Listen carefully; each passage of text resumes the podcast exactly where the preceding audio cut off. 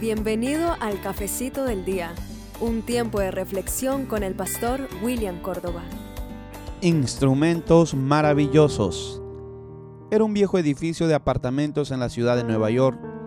El ascensor era tan viejo como el edificio y Raquel Rosales, al dejar a sus tres hijitas en su apartamento, les dijo, vuelvo enseguida, no tengan miedo.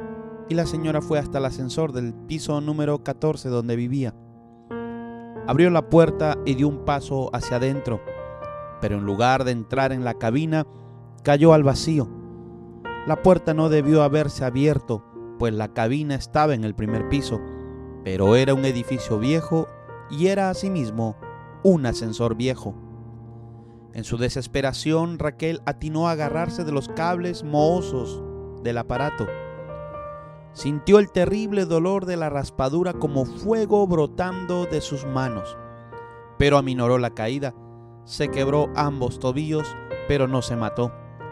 En el hospital, algunos días después, Raquel mostró sus manos quemadas casi hasta el hueso y dijo, Estas manos me salvaron la vida.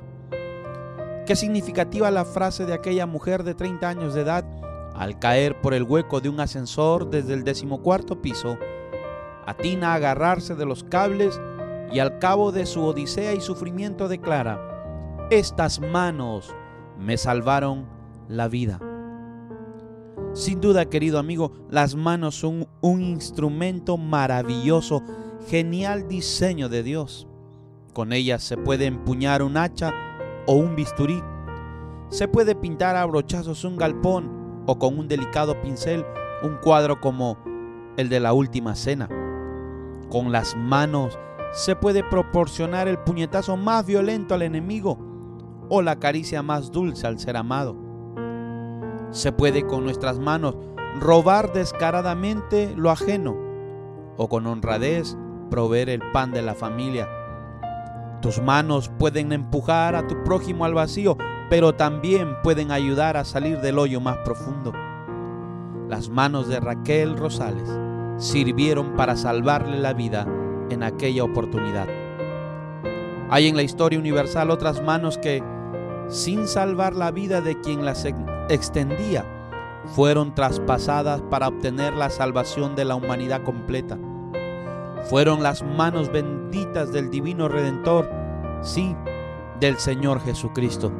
Sus manos fueron clavadas en la cruz del Calvario a fin de que Él diera su vida por la de todo ser humano.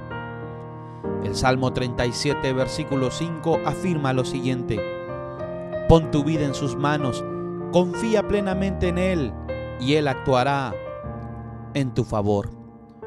Querido amigo, si hasta el día de hoy no has experimentado lo que es colocarte en las manos de Dios, te invito a que hoy lo hagas.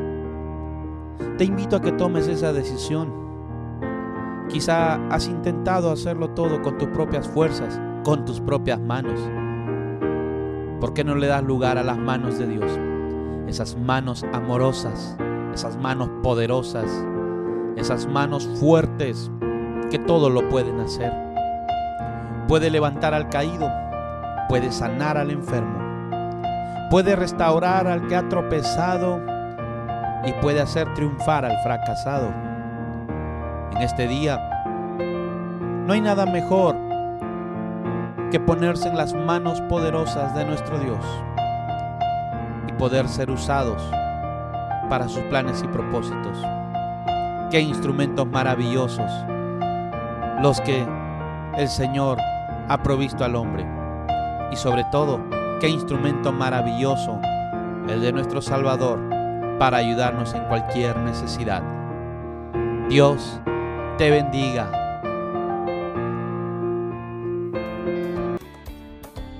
Si este contenido ha bendecido tu vida, no olvides compartirlo en tus redes sociales. También puedes seguirnos en Facebook, Instagram y en nuestro canal de YouTube. Dios te bendiga. gozo contagioso que nunca se acaba.